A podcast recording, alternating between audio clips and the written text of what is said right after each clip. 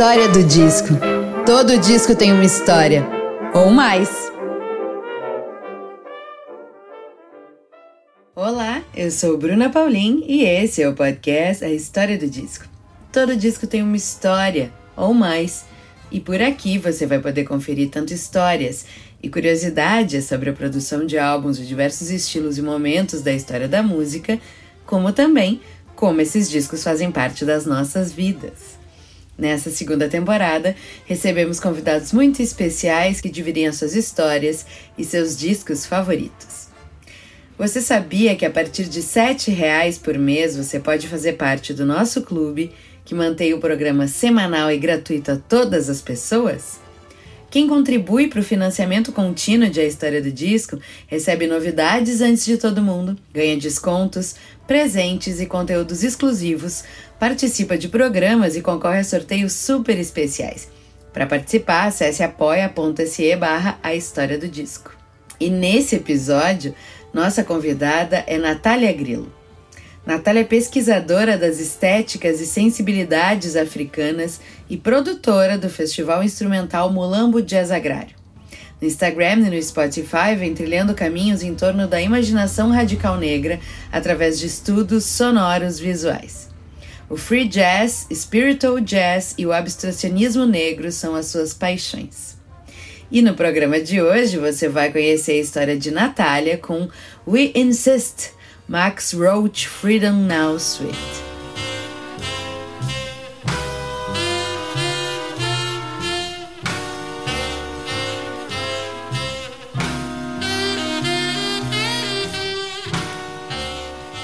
capa de We Insist é uma foto simples, em preto e branco, com três homens negros sentados no balcão de um restaurante norte-americano, um clássico diner. Eles encaram a câmera enquanto o garçom, um homem branco, olha desconfiado do outro lado do balcão. Apenas três caras pretos numa lanchonete. Qual o mistério? Qual o problema? Em 1960, quando esse álbum foi lançado, muita gente nos Estados Unidos olharia essa imagem como uma ofensa, uma provocação, algo contra a lei de Deus. Um homem branco servindo homens negros? Impossível. Max Roach é um dos mais amplamente respeitados bateristas do jazz. Falecido em 2007, aos 83 anos, foi um ativo militante do movimento dos direitos civis norte-americano e sua suíte pela liberdade é uma lição histórica. Muitas produções da época, marcadas pela importância da mensagem, hoje, ao serem ouvidas, estão datadas, mas não a suíte de liberdade de Max, que segue atemporal, transcendente e impactante.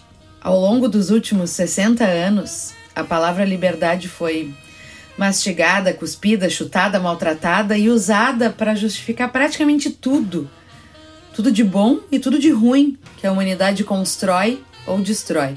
We Insist nos leva de volta a um tempo quando a palavra liberdade realmente significava algo.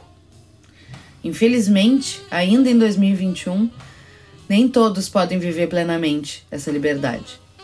E ainda se mostra urgente e necessário insistir, repetir e falar incansavelmente sobre racismo. E com vocês, a história do disco de Natália Grilo.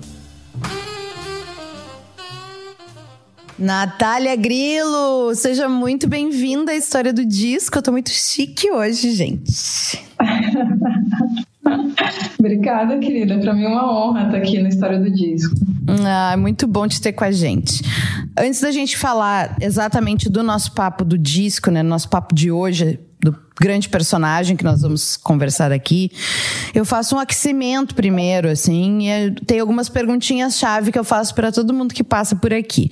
E a primeira delas é sobre memórias musicais. Então eu queria que tu falasse um pouquinho pra gente de uma ou umas, aí tu vai elencar, fica à vontade, mas que tu traga uma memória musical ou muito antiga, aquelas primeiras que quando a gente se dá conta que música é uma coisa mais importante do que só aquela cortina sonora do acontecimento, da festa, da comemoração, ou uma epifania musical que aconteceu contigo em algum momento da vida. Sim, eu tenho as minhas primeiras memórias musicais vêm dos meus pais, que são pessoas muito sonoras. A minha mãe, quando era adolescente, escrevia carta para o Zé Ramalho, sugerindo letra de música. Maravilhosa. Olha a audácia. Então, todo esse Nordeste místico eu conheço através da minha mãe. E o meu pai, um, um homem negro, assim, extremamente norte-americanizado, apesar de ser do extremo sul da Bahia, né, de uma roça litorânea. Ele me traz toda a ideia do, do, dos, dos, movimentos de direitos civis, né, do, do hip hop, de outras, outras vertentes do soul muito forte, né, na, na, na, memória assim que eu tenho do meu pai. Então essa, as minhas primeiras memórias vêm disso, assim, né, das minhas mitocôndrias mesmo. e mas tem um momento exato assim, para mim é um divisor de águas, que é quando eu me mudo para São Paulo, né? Eu já estava maior, na verdade, foi um, um, bem depois que eu me mudei, mas quando eu começo a sair, né, nesse momento já há 20 anos, começo a ir para o centro de São Paulo, eu morava ali na Grande São Paulo, na região da Zona Oeste, aí eu começo a sair e me deparo com a cena do skate, e ali com esses jovens, em sua maioria rapazes, do skate eu vou adentrando um outro universo, assim, então eu conheço, é, enfim, a ideia de uma galera que é vegetariana, que ouve é, Mad Lib, que ouve Q-Tip, e a partir disso eu vou realmente me aprofundar no, no jazz, né? Então, esse é um momento para mim divisor de água, no momento que eu encaro o jazz assim de frente, muito a partir é, do hip hop mesmo, e para mim é uma virada de chave. Ai, que demais, adorei essas referências. Adorei a audácia de mamãe, gente, pelo amor de Deus, mandando cartas. Querido, olha, deixa eu te dar uma dica. E eu daria tudo para ver essas cartas, menina. Gente, por favor. Genial. Natália, temos uma discoteca física ou tu não é uma pessoa muito ligada a álbuns físicos, independente se for vinil ou CD? Uhum. Isso é importante falar, né? Eu hoje, agora estou começando timidamente a minha coleção, devo ter uns 30 discos, todos muito bem selecionados, é... mas eu não sou uma pessoa que, que coleciona há muito tempo, na verdade, para mim isso sempre foi um grande privilégio poder adquirir um disco, porque eu venho de uma realidade, né? Eu sou uma mulher preta, migrante, é... favelada, que só há pouco tempo tempo, assim, alguns anos, deixei de me preocupar, assim, com a grana da feira, sabe? E aí é a partir desse momento em que eu entro numa estabilidade financeira, que eu consigo estar um pouco mais tranquila de grana, é que me vem esse desejo de ter meus discos, que era um desejo antiguíssimo, assim, mas ainda não tinha chance. Os discos em si, ainda mais para quem garimpa, acabam sendo baratos, assim, para quem é um bom garimpeiro, mas para quem tá preocupado com a grana da comida, é um luxo mesmo, né? Com certeza. E aí um amigo meu, o MB Hemp, que é uma figura mítica aqui do Rio de Janeiro, lá da Zona Oeste, Bangu, ele simplesmente me presenteou com um toca-disco Pioneer maravilhoso. Ai, usado, assim. Isso! fino, e aí isso faz um ano, ele, ele, o hemp mudou minha vida, assim, né? A partir disso eu comecei a adquirir meus humildes disquinhos, até que eu cheguei na raridade que eu vim falar hoje. Diz pra mim que esse disco tá aí, pelo amor de já. Tá sim, menina, acabou de chegar de Nova York. Gente, isso é um luxo. e eu, e assim, ó, estou te invejando com todas as minhas forças, amiga, porque eu preciso de um pra mim também. porque é tudo, Menina, né? Uma amiga minha, Letícia, que trouxe do, dos Estados Unidos, ela foi viajar pra lá agora, e eu falei, amiga, você vai trazer pra mim, encomendei, chegou lá pra ela e ela trouxe. E eu tô assim, em love profundo com esse disco. Nós vamos falar muito sobre ele hoje. Nós, e eu quero que tu mostre ele de novo depois pra gente. Mas a, a coisa da discoteca do garimpo que tu fala, eu acho que é, eu acho o esporte mais divertido de todos no colecionismo musical, que é encontrar aquela pérola maravilhosa que a gente deseja, que a gente anseia por um preço muito acessível e que só por isso ele já vai te trazer 20 mil mais lembranças do que o disco novo comprado na loja, a não ser casos específicos como esse teu agora aqui. Mas, assim, eu tenho isso. Eu lembro do disco que eu paguei um real. Eu lembro do disco que eu paguei cinco reais. Porque eu acho que a gente também tem dá um outro valor, que é o valor realmente emocional que a gente tem pela obra e não o valor financeiro que o vendedor colocou pra gente, né? Sim. E também dá um sentido assim do tipo, esse disco me encontrou, sabe? Ele eu fui um imã, ele me viu e falou: "Não, ela merece". ela merece esse disco. Outro dia eu encontrei dois discos maravilhosos, meus favoritos da Dona Summer numa lojinha empoeirada aqui do Rio de Janeiro e tava cada um cinco reais, assim. Um do lado do outro. Foi assim, pra mim, eu ganhei um mês. Sim, eles estavam te esperando, óbvio, com certeza. Estavam me tá... esperando, lindos. É, e tu tá muito bem servido aí no Rio, porque tem muito usado, tem muita loja de usado, tem muita feira, então isso. Eu cada vez que vou pra aí é um estrago, amiga. Ah, depois eu quero dicas. Ah, te, dou, te dou todas. O que mais que tem nessa, nessa discoteca recém-iniciada aí que tu pode contar pra gente? Menina, eu tenho também um outro presente, tô sortuda. Meus amigos realmente me gostam. Eu ganhei uma raridade da música nacional, ganhei do meu amiguíssimo Gabito, que é um grande colecionador que é o disco Canto dos Escravos, que é com Djalma Correia, Doca, Geraldo Filme e Clementina de Jesus. Gente, é uma relíquia. É um disco que traz cânticos, é, de, de, cânticos de trabalho, né, que as populações pretas né, executavam na hora do trabalho na região de Minas Gerais uma população que ficou conhecida como Vissungos. É raríssimo isso, são populações que ainda falavam uma língua muito africana, mas misturado com português, assim, uma coisa né, bem brasileira é, e rara, né? Uma gravação é, de um antropólogo que fazia pesquisa e, e, foi fazer essa gravação, assim. Então é um disco raríssimo, ele tá caríssimo no mercado e o Gabito simplesmente me deu. É assim, um tu tá luxo. Muito, tu tá muito bem de amigo. Chata, tô muito chata. tô muito chata. oh, e perfeito com, esse, com essa série de, de episódios do História Preta que o Thiago André tá, tá aí veiculando de mulheres na música, né? Que sensacional. É praticamente assim, por que choras, Thiago André? Porque eu tenho esse vinil e você não tem. Pois é, menina, eu, eu também participei de dois episódios lá no História Preta. Então Sim. é uma conexão bonita, assim. Deixa eu ver o que, eu tenho mais nessa coleção. Ai, gente, tem tanta coisa assim. Uh, eu não, não sei se. É, eu imagino que não seja uma raridade, mas para mim é muito especial ter esse disco, que é o Alumbramento do Djavan.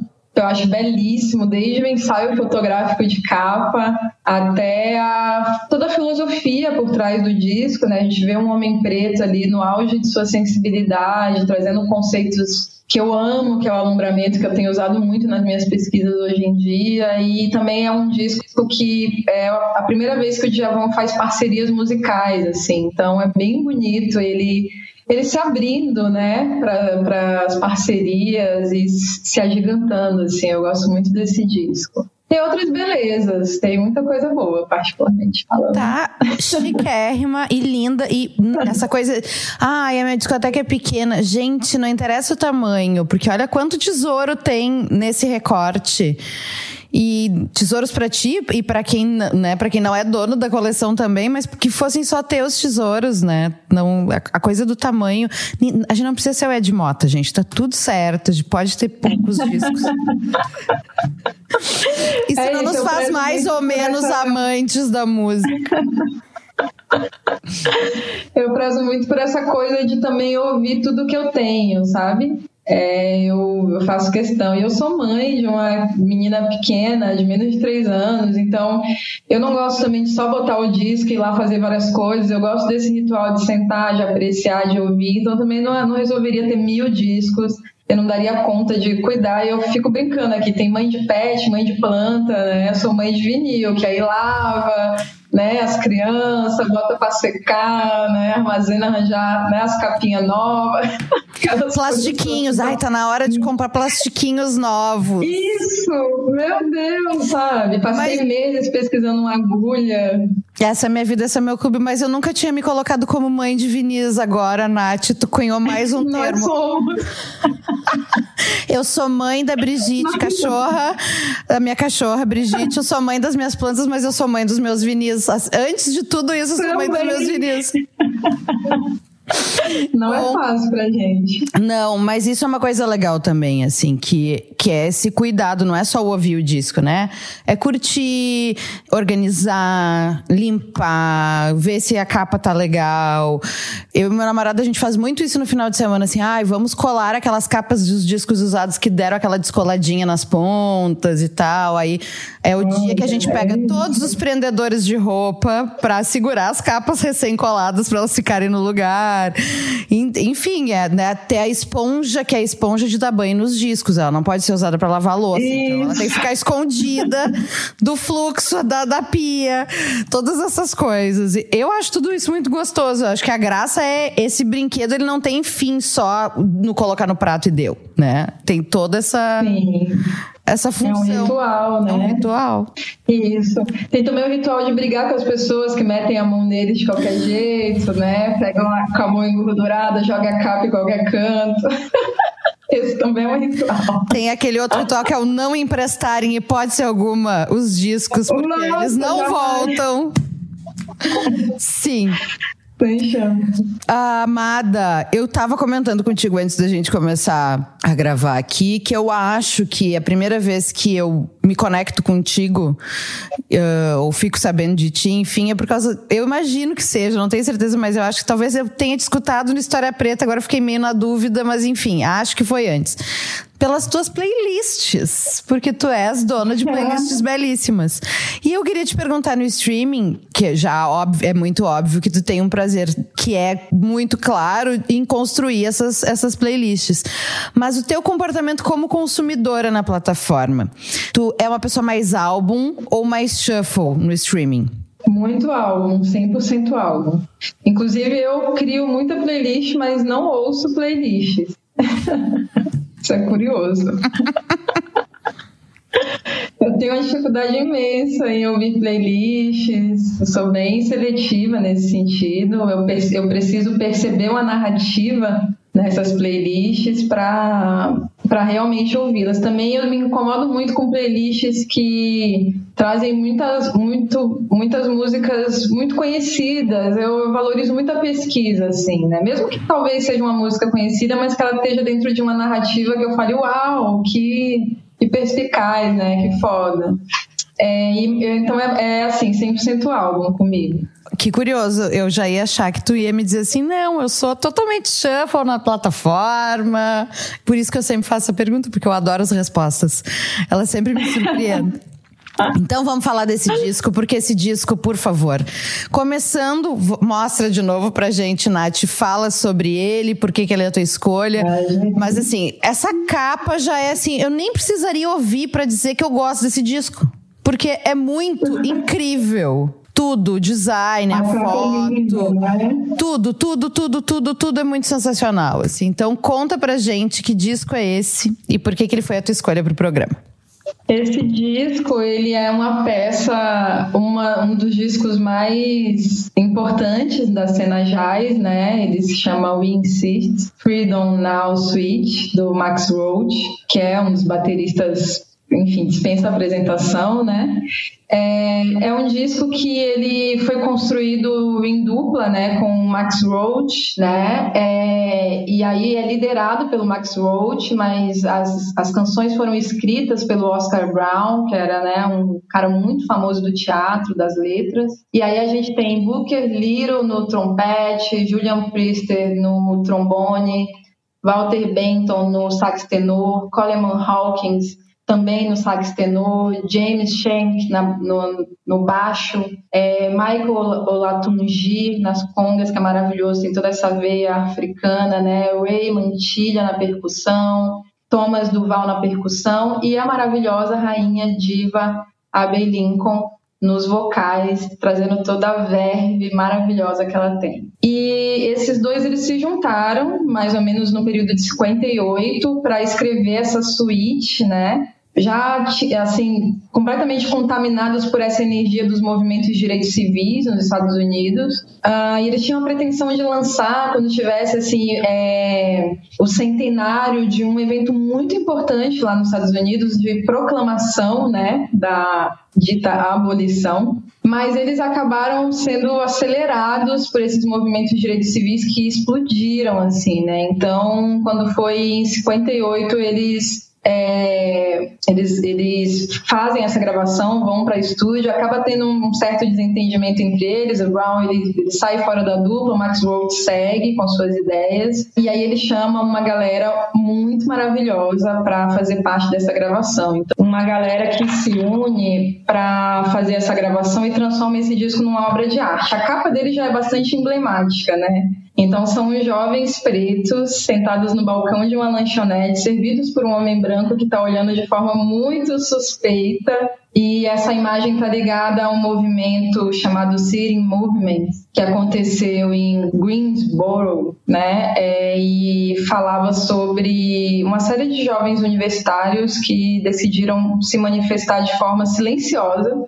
e não violenta. Eles entravam nessas lanchonetes que era exclusivamente para pessoas brancas, sentavam no balcão e ficavam ali até serem atendidos. Então, isso pode parecer um, um, tanto bobo, mas foi tomando uma dimensão tão grande, mas tão grande, que né, alguns estudos acreditam que ali é que de fato nascem os movimentos de direitos civis né? E eles é, vão causando um burburinho na mídia, nos, nos, lugares, nas cidades onde isso começa a brotar, fervilhar, e essa capa atrás, né, faz uma alusão a esse momento, assim, histórico de, de pessoas que têm consciência de que tem o seu valor, de que tem sua importância na sociedade, de que tem grana e que a sua grana é muito bem quista pela sociedade, mas a cor da sua pele não. Então eu, eu gosto muito, assim, só gosto. e eu acho muito legal porque a cara deles pra foto é como se fosse um flagra, né? Do tipo, opa, nos pegaram aqui, né? Oi? É Essa isso. coisa de. Tudo bem, querido? E é muito, muito. esse momento. É muito interessante, muito bacana. E, é, e eu acho que o mais legal de tudo é exatamente isso: que é muito um retrato desse nascimento, desse movimento mais massificado, né? E que sai só de uma militância e, uh, direta né, do comportamento e vai para a música, vai para as artes também e vira registro. Tu te lembra quando tu descobre esse disco? Tu tem memória disso? Sim, sim. Eu descobri esse disco em 2013, já morando aqui no Rio de Janeiro. Eu, eu sou uma migrante né, nata. Então eu saio quando criança do extremo sul da Bahia, vou para São Paulo, em São Paulo eu me formo, faço minha rede de amizades, estudo, faço minha formação de trabalho e venho para o Rio de Janeiro já com 24 anos, é, em dois, no final de 2013. E aí quando eu chego no Rio de Janeiro, eu estou iniciando uma pesquisa bastante preta assim da música, né, que eu na verdade já fazia naturalmente mas é o momento que eu decido sistematizar isso de fato. Né? Aí eu crio um projeto de estudo, de pesquisa chamado Música e História, lanço uma página nas redes, no Facebook e no Instagram, e começo a disseminar ali a sistematização desse, desses estudos que vinham de forma muito intuitiva e a partir daquele momento vão se materializando mesmo. E aí eu chego nesse disco através de um vídeo, né? Minhas pesquisas, Max Roach e tal, eu me deparo com um vídeo de gravação é, no estúdio, né? É, desse disco. Aí vejo a Belincoln maravilhosa, muito, muito, muito rainha, com uma postura determinante, assim, para mim foi para mim como né, uma mulher preta foi bem chocante ver aquela musa gritando, assim, sabe? Freedom Day. Eu falei, caramba, que isso, sabe? Foi chocante para mim. E aí eu começo a mergulhar nesse disco e ele, ele passa a fazer parte da minha história mesmo. Agora, em, esse ano mesmo, eu encontrei um irmão querido do Tony Araújo que trouxe uma resenha, falou um pouquinho sobre esse disco. E para mim foi também muito legal entender que, na verdade, esse disco é fruto de um outro disco. Então, acho que foi em 53, mais ou menos, 52, um outro jazzista que eu amo, que é o Sonny Rollins, lança um disco chamado Freedom Suite. E o Max Roach era baterista nesse disco, né? É, foi gravado né, num trio e é tido como o primeiro disco de protesto do jazz, assim, declaradamente de protesto do jazz. E o Sonny Rollins, que é, sempre foi muito militante, né, ele decidiu, né, é, criar esse disco como uma forma de demonstrar que a música preta ela faz parte de toda a cultura norte-americana, não é uma questão de, de cultura negra norte-americana, não é essa divisão, não. Toda a cultura americana é embebida, né, em volta dessa música, dessas músicas, né, porque são muito plurais essas músicas pretas. E ele também tinha acabado de passar por uma situação muito constrangedora. Ele já era um jazzista super famoso, super conceituado, com críticas muito positivas em revistas como a Downbeat e outros canais né, fundamentais assim para a cena jazz. E ele se muda para Nova York e não consegue alugar um apartamento é, claramente por conta da sua cor da pele, assim. Então ele, num ato muito furioso, mas dentro de toda a elegância que só ele tinha, né, ele decide gravar uma suíte chamada Freedom, e ele abre, né, ela tem acho que 22 minutos, é gigantesca, ele abre o disco com essa suíte que é incrível, né, e aí ele vai é, é, discorrendo ali, é capaz de ler o, o que eles estão trazendo só na instrumentação, né, e a gente vai percebendo ali um, um sentido de evidenciar mesmo toda a sofisticação que ele oferece na música que faz toda a população preta e branca se deleitar, ter seus momentos de prazer, mas ele, né, enquanto um homem negro, não tinha direito a alugar um apartamento em Nova York. Então, esse disco do Max Roach, o Insist, Nós Insistimos, né, é, na verdade, um filho desse, desse disco, dessa suíte é, militante do Sonny Rollins. É muito bonito, né? Eu, eu gosto muito de. A minha pesquisa tá, musical está muito ligada à figura do homem preto, também a da mulher preta, mas me instiga muito essa questão do homem preto, porque são é, corpos que têm muito pouco direito a, a, de ser vistos como intelectuais, como refinados, como elegantes e aí a gente vai ver figuras como, por exemplo, Max Roach, que é própria elegância, né? Gente, ninguém pode ser mais cool que essa gente, sabe? Por favor. Exatamente, exatamente. E esse, esse cool como um estilo de vida mesmo. Sim. Que é de refinamento. Mas Miles Davis ilustrou isso muito bem com o cool jazz dele, né? Sim. Então eu, eu gosto muito. Sou uma amante do jazz de, de, de todos os lugares, mas sobretudo jazz norte-americano, né? Esse jazz raiz, eu, eu sou fanática. Ai, não tem como não gostar. E o que eu acho mais legal dessa coisa da sofisticação e de salientar é a coisa de botar uma suíte, né? Que é super do erudito mas é a nossa suíte, mas é, pode ser tão refinada e tão cabeçuda quanto as outras. Que também é são... interessante, né? Sim, na verdade, a cena do jazz ela é responsável por resgatar as suítes. As suítes elas estavam mortas é uma coisa muito da, da música clássica antiga, né? É, tava muito por baixo, assim. Aí o jazz traz um outro sentido, reaviva, moderniza, urbaniza isso, traz para as ruas. E é, se a gente for Tá aí uma boa ideia para uma playlist, hein? Só suítes Oba. do jazz. Muito bom. Então, amiga, esse é o teu tema de casa. pra gente lançar Muito esse episódio. Bom. Pra gente lançar esse episódio com essa playlist kérrima. Maravilha, vou fazer isso pra ontem. Amei, Eba! Já, porque é isso. Tá contratado. elencar essa suíte. É luxo. Queridos Oi. ouvintes, estou muito chique porque acabo de contratar Natália para fazer o playlist. Olha que eu sou muito boa nisso, hein? Eu sei! Ontem mesmo, eu acho que foi ontem ou anteontem que eu postei no meu perfil no Instagram uma suíte que para mim é a mais bela das suítes do jazz, que também é militante. É uma suíte que chama Meditations of Integration, acho que é isso, eu sou meio ruim de inglês, tá, gente?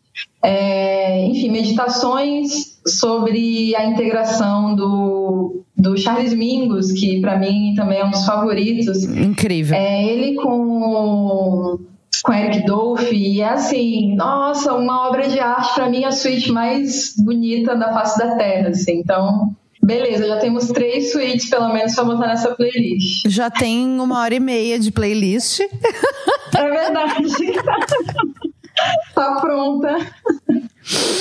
Nath, e agora, quando chega o Insist em vinil, depois de quase 10 anos curtindo esse disco, ouvindo esse disco, estudando esse disco, que é mais legal, porque né, a gente vai descobrindo quem, quem tem essa esse amor pela pesquisa e de ficar debulhando a obra, né? Uh, a gente vai descobrindo camadas no fim das contas e outros pontos de vista, enfim. Eu queria que tu falasse um pouquinho sobre, depois de quase 10 anos ouvindo, e aí agora a experiência vinílica. Como é que tu enxerga esse disco hoje? Tem diferença para aquela primeira descoberta lá em 2013? Segue te impactando do mesmo jeito? Criou outros significados? Enfim. Sim, total. Quando eu me deparei com ele em 2013, como eu te falei, foi muito através do audiovisual, né? Então as imagens me impactaram demais, ver aquele grupo de pessoas belíssimos e elegantes assim, né? A Abe incrivelmente maravilhosa. Eu fiquei muito nessa coisa imagética. Eu amava o disco, a sonoridade, tudo, mas fiquei muito focada na imagética. Ao longo do tempo, eu fui criando intimidade com esse disco e fui é, basicamente a cada, cada agrupamento de anos é, me debruçando sobre cada uma das faixas, né? Uma suíte composta aí de quatro movimentos. E aí eu fui entendendo que na verdade é uma viagem, né? É, ele inicia, né, o primeiro ato, né, com a música que é chamada de Drive a Man, que traz a ideia do que era conhecido como a figura do branco pobre, do branco capataz, sabe? Aquela figura que estava ali intermediando a relação entre o corpo escravizado e o corpo liberto branco, né? Mas é, rico, poderoso, né? Então esse essa esse corpo branco de mediação que é chamado de puro white, né? É, essa música traz, fala sobre isso, né? Sobre esse capataz, sobre essa, todo esse ódio em torno do corpo preto, porque era, apesar de tudo, um corpo branco que, apesar de livre, é, muitas vezes não tinha o nível criativo, o mesmo nível criativo daquele corpo que estava sendo escravizado. Então é uma música bem, bem forte, né? E eu, eu não faz, não faz tanto tempo assim fui me deparar com, essa, com esse entendimento, né? Então a gente traz as letras, as letras são do Oscar Brown e a, toda a sonoridade é do Max Roach. Então foi uma união assim de um grande baterista com um grande letrista, assim, por isso é tão, tão perfeito, tá? Aí depois a gente vem para o segundo ato dessa suíte, que chama Freedom Day, que foi essa música que eu te falei que eu vi a Belincoln soltando a garganta assim lindamente, é, botando para fora toda essa essa energia de liberdade, sabe, falando da libertação. Tem uma frase do Max Roach que eu gosto muito que ele diz que na verdade o corpo preto, mesmo hoje, não tem dimensão total da palavra liberdade, porque ainda hoje nossos corpos são é, assassinados, são invisibilizados, são silenciados, né? Então essa é uma palavra muito cara para gente é, que tem uma carga simbólica que está para além do que teria para pessoas não melanizadas, né? É, e aqui eu, eu, falo melanizada porque eu incluo também as populações indígenas, tá? Dentro dessa prisão, né, desse cárcere que é, essa cor da pele acaba botando a gente, assim. Então, esse grito de liberdade, né, foi o que me, me linkou com esse disco, então é, acaba sendo a minha canção favorita, né? Depois vem a Triptych, que tem um segundo nome que é Prayer Protest, então oração, né, prece e protesto numa mesma canção, que é, dizem que foi exatamente aí que teve o racha, né, entre o Oscar Brown e o Max Roach, é, que é uma canção que o Max Roach, dentro da sua liberdade, decide botar gritos, né, Eu acabei de gravar um, um episódio de um podcast pro Balanço e Fúria, que é um podcast bem bacana que tem também sobre música, onde eu Muito trago... legal, eu, eu escuto. Ah, é maravilhoso. O Rodrigo arrasa. E nesse episódio eu falei sobre espiritual jazz e barulho. Então, o Max Roach, ele decide botar ali os gritos, né? Ele pede para a Lincoln gritar mesmo, porque é mesmo é uma forma muito ancestral africana de se fazer prece, de entrar num estado de êxtase, de atingir o universo espiritual através da, da possessão do corpo, através da libertação desse corpo. E os gritos têm muito a ver com isso, né? Não à toa a gente vai encontrar esses gritos no, no, no, gospel também, né? Nessa igreja preta norte-americana também tem muito grito, muito extravasar, muita catarse. É, então esse esse som, né? Que é esse terceiro ato, eu considero ele o mais espiritual é, do disco. E aí a gente tem o lado B, né? No lado B já é um retorno à África, um retorno ao continente africano. Então ele faz mais ou menos um movimento inverso. Ele começa lá na escravidão e aí ele vai retornando para o seu lugar de origem. Isso é muito bonito, né? E aí é um sentido também de que o jazz traz esse retorno, de que o jazz propicia essa ponte de retorno ao continente africano. Então vem né, uma música chamada All Africa, que é muito bonita e que eu entendo como essa ideia de que tudo é África, de que os Estados Unidos também é África, sabe? Que a América também é África, afinal de contas, África, isso já é provado cientificamente há bastante tempo, é a grande paridora da humanidade, né? Dali que nascem os primeiros tipos humanos que vão gerar outros tipos humanos que são as outras raças, como por exemplo, né, a, a raça branca, a raça asiática, e aí essa ideia de raça não é uma ideia muito legal, mas enfim, foi a própria, o próprio conceito, o próprio sistema que a gente chama de branquitude quem criou essa ideia, né? Então, é preciso que a gente diga que, antes de tudo, os seres humanos nasceram ali naquele continente. Então, eu gosto muito dessa canção que abre o lado B. E aí vem para uma outra que chama Tears for Joanesburgo, que fala justamente sobre o movimento de é, apartheid que acontecia na África do Sul naquele momento. Tá? Então, é realmente mostrar que o Max Roach e o Oscar Brown estavam ligados no que estava acontecendo lá. Essas juventudes, essas populações pretas estavam linkadas por um mesmo grito de liberdade. Né? Ambos estavam querendo sair dessa colonização do corpo, da mente, da criatividade, do espírito, sabe, que estava rolando assim. Então, para quem estuda e sabe o que foi o apartheid, sabe que foi algo muito, muito né, é, complicado, violento, né, a gente falando mesmo de genocídio de populações e populações ali da região da África Austral.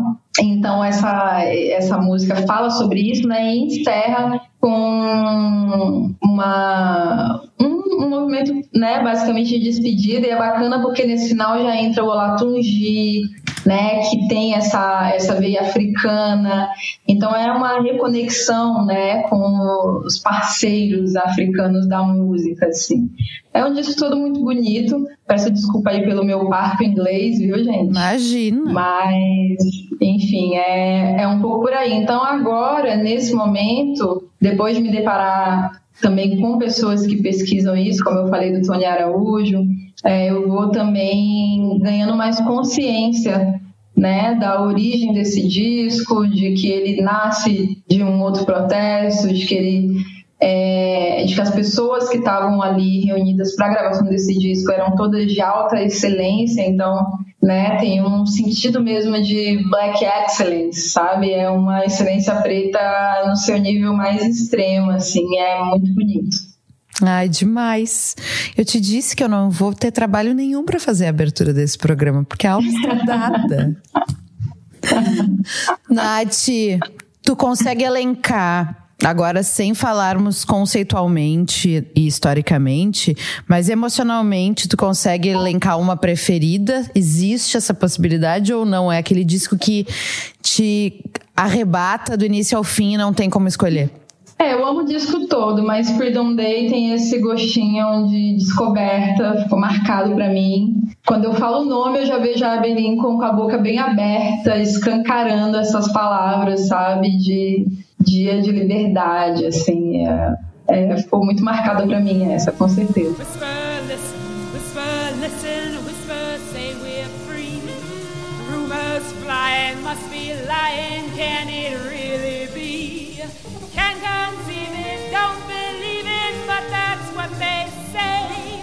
Slave no longer, slave no longer, this is Freedom Day.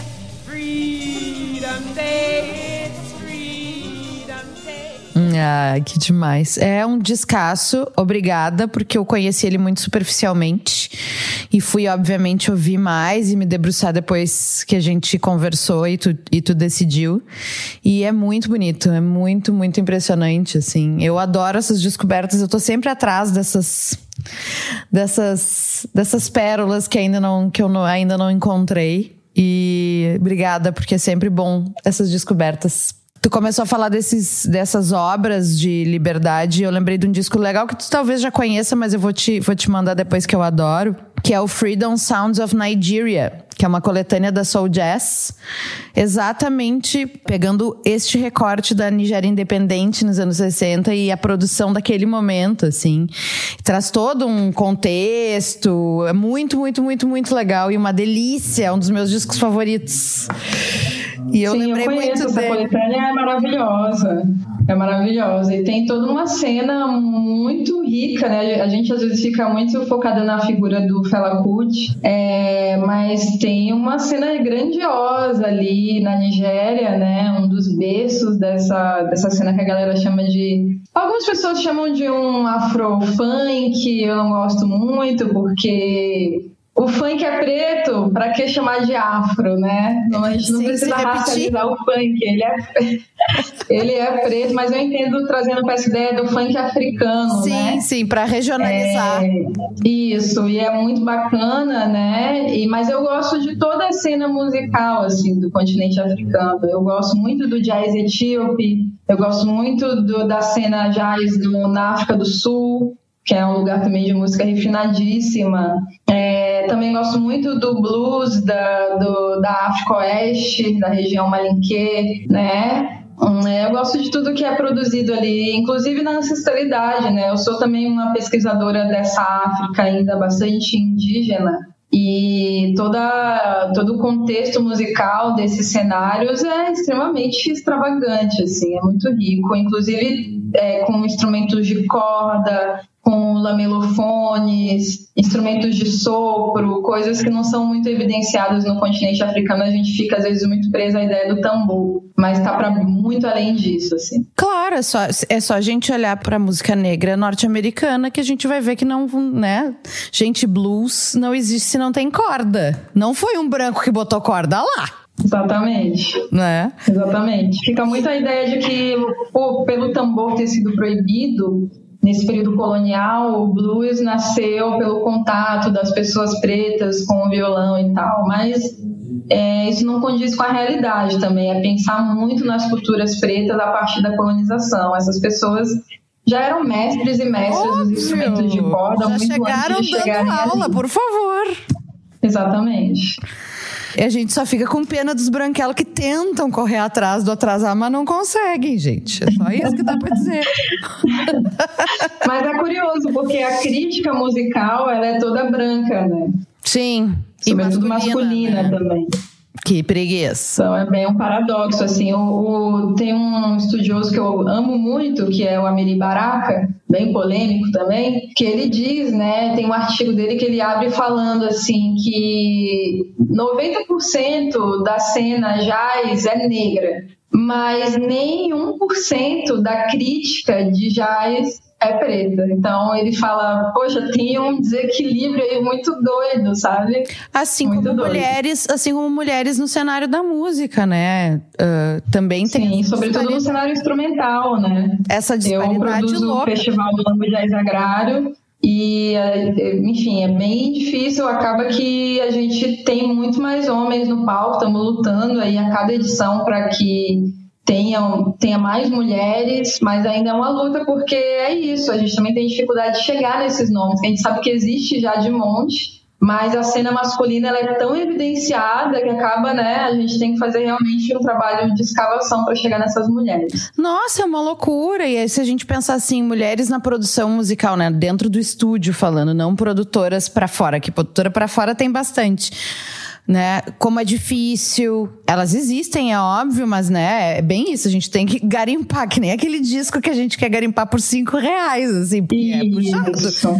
Não é, é fácil. Na cadeia produtiva, assim, instrumentistas já é mais difícil do que cantoras, né? Mas aí, produtora, técnicas de som, técnicas de áudio que vão estar tá trabalhando. Hum, nossa, meu sonho é encontrar uma técnica de som mulher para eu me livrar de certas coisas que, então, pelo amor de Deus. Então eu vou te apresentar a Nicole Demeneg, a Nico, que é a maravilhosa editora do, do História do Disco e que é uma incrível Olha, técnica incrível. de som. Sim. E tá morando Gente. em São Paulo, tá mais perto de ti do que de mim geograficamente. Que maravilha! Sim, e é muito, é muito difícil. É todo um esforço que a gente tem que fazer exatamente para a gente trazer mais e mais pessoas à luz. Então, é uma cadeia que. É muito necessário. Se a gente, se a gente deixa como está, vai seguir masculina, heteronormativa e branca. E deu. Puxado, puxado. E deu, né?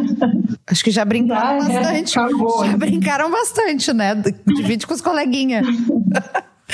Amor, e conta um pouquinho pra gente o que que tu tá produzindo nesse momento, quais são os teus projetos atuais. Esse é o momento web no sofá. Uh, conta um pouquinho, um pouquinho do que, que no que que tu tá trabalhando nesse momento de pesquisas, de projetos, enfim, esse festival aí que eu não conheço, já quero saber, me conte tudo, não esconda nada. Mas pro pessoal também saber o que que tu tá fazendo agora e como eles fazem para te encontrar nas redes sociais. Sim.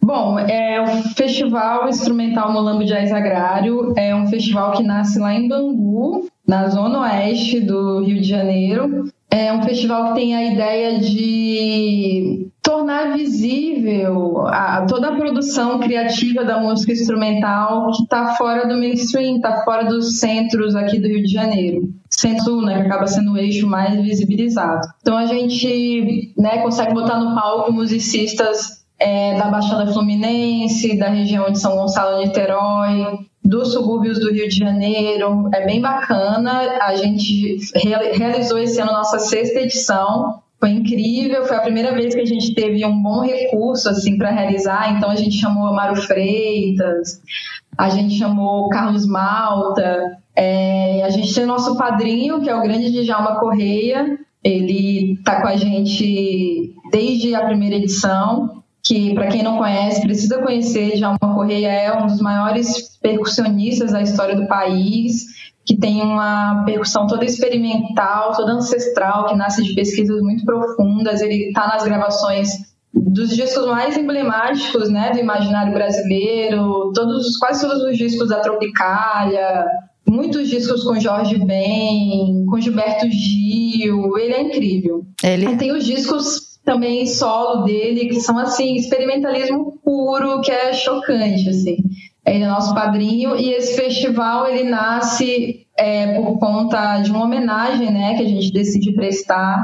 Quando eu me mudo para o Rio, né, eu me caso com um músico carioca, né, do jazz, Fernando Grilo, que falece muito precocemente. E aí a gente decidiu, eu e um parceiro meu que era produtor dele na época, né, Roberto Barrucho, a gente se une para dar vida a esse. Na verdade, surgiu primeiro como um tributo, porque o que aconteceu, né? Com o falecimento do Grilo, essa cena instrumental do subúrbio ficou bastante abalada, machucada, assim, porque era um rapaz muito jovem que faleceu de negligência médica. Ele tinha ido para o Recife para fazer uma gravação com Naná Vasconcelos e ele lá teve uma crise de apendicite, faleceu por negligência médica. Uns dois meses depois, o Naná Vasconcelos também faleceu, né, de câncer. Então todo esse movimento assim deixou essa cena ali. O Grilo agitava bastante coisa ali, né? Apesar de muito jovem, ele agitava muito a galera. A gente ficou um pouco órfão, assim, um pouco doído, né? O coração um pouco doído, bastante doído, na verdade. Então a gente decidiu criar esse tributo, mas foi tão bacana e uma forma da galera se reunir, de manter uma energia em alta, assim, que foi continuando. Quando a gente viu, era um festival e agora já está na sexta edição acontece sempre na Areninha Hermeto Pascoal, que é cuidada pelo filho do Hermeto Pascoal, né? O, o, Hermeto Pascoal tem Bangu como lugar que acolheu ele no Rio de Janeiro, ele morou muitos anos ali em Bangu. Então tem todo uma, um simbolismo, né, por trás desse festival. É, eu sou produtora do festival junto com o Roberto Barrucho, mas também sou pesquisadora musical, né? Assim, sistematicamente desde 2013, mas na verdade sou desde, desde sempre. sempre. A gente não e... começa, a gente não começa no dia que a gente conta para as pessoas que a gente é. A gente começa no, não, dia, no dia zero, aquele dia que, que, que, a tua mãe contou alguma história da carta pro Zé Ramalho e tu foi atrás de, de entender quem era. Exatamente. Eu era aquela pessoa lá no extremo sul da Bahia, aquela jovenzinha que os amigos todos batiam na porta pedindo as fitas cassete emprestado, porque eu já tinha as melhores playlists naquele, naquele momento ali, com 11 anos. Eu não tenho dúvida anos. alguma que as tuas mixtapes valem ouro. Eram muito boas.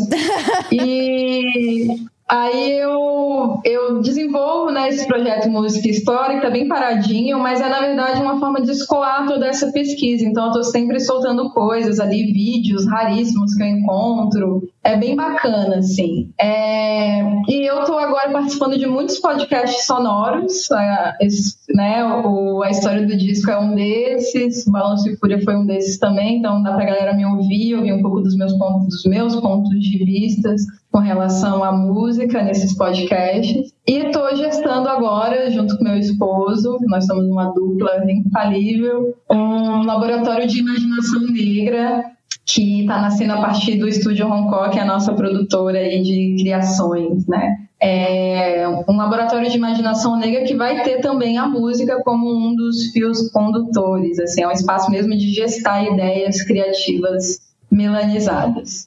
É um pouco por aí. Nas redes as pessoas me encontram no arroba preta.velha, no arroba música e história, e acho que é isso. No, tem também o arroba festival Molambo Jazz Agrário. E por que que é arroba preta velha? Ah, é, é, que eu, eu venho de periferias e pessoas pretas de periferias morrem muito jovem, muito jovens, né? Eu venho de um contexto de perder muitas pessoas queridas muito cedo, amigos, né, ex-companheiros, fiquei viúva com 28 anos. Gente, eu tô chocada com é, isso. É bem bizarro, bem bizarro.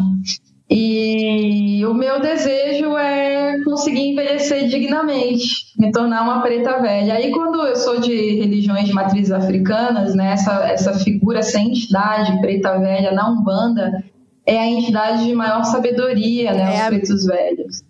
Eles são os grandes alicerces né, das religiões de matrizes africanas. No candomblé, apesar de geralmente não ter essa figura espiritualmente falando, a gente tem as, as iás e os babás né, as Yalorixás, os Babalorixás, que são os grandes pretos e pretas velhas, assim. Então são, são seres de muita sabedoria que carregam nas suas rugas histórias incríveis, é, estampam na sua pele texturas sonoras de muito tempo, de uma longa jornada. E essa é a minha pretensão, me tornar uma preta velha. Tu já é, meu bem, tá tudo certo. Axé. Eu fiquei curiosa porque é uma das figuras da Umbanda que mais me interessa. Eu fui batizada por uma preta velha, então eu tenho uma Olha que incrível. Um amor imenso, assim. E foi uma das coisas que mais me chamou a atenção quando eu te achei na, na rede social.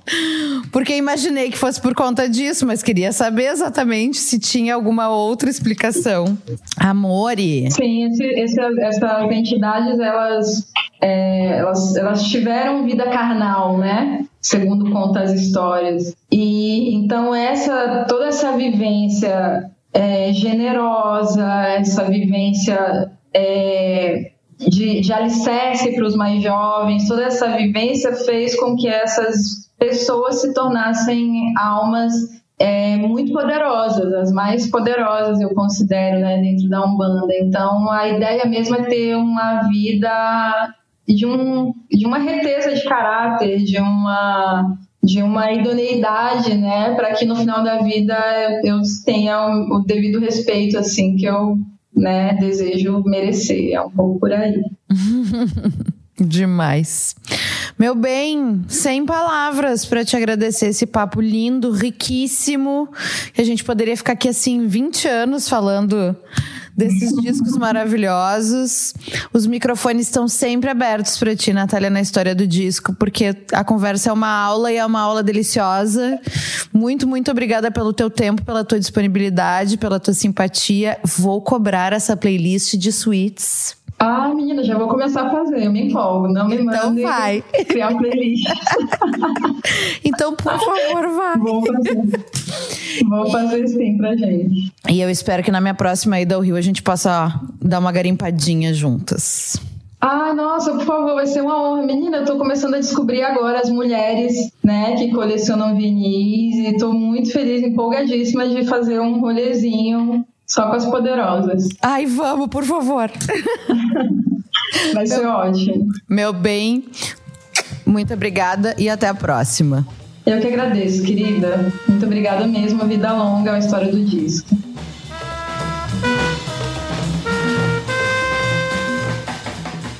E esse foi o 42º episódio da segunda temporada de A História do Disco, com parceria da Toca do Disco, editora Belas Letras e Cubo Play, e que tem roteiro, entrevista, produção e locução minhas, Bruna Paulin, edição de Nicole Demeneg, a Nico, arte de Libra e vinheta de Augusto Stern e Fernando Efron.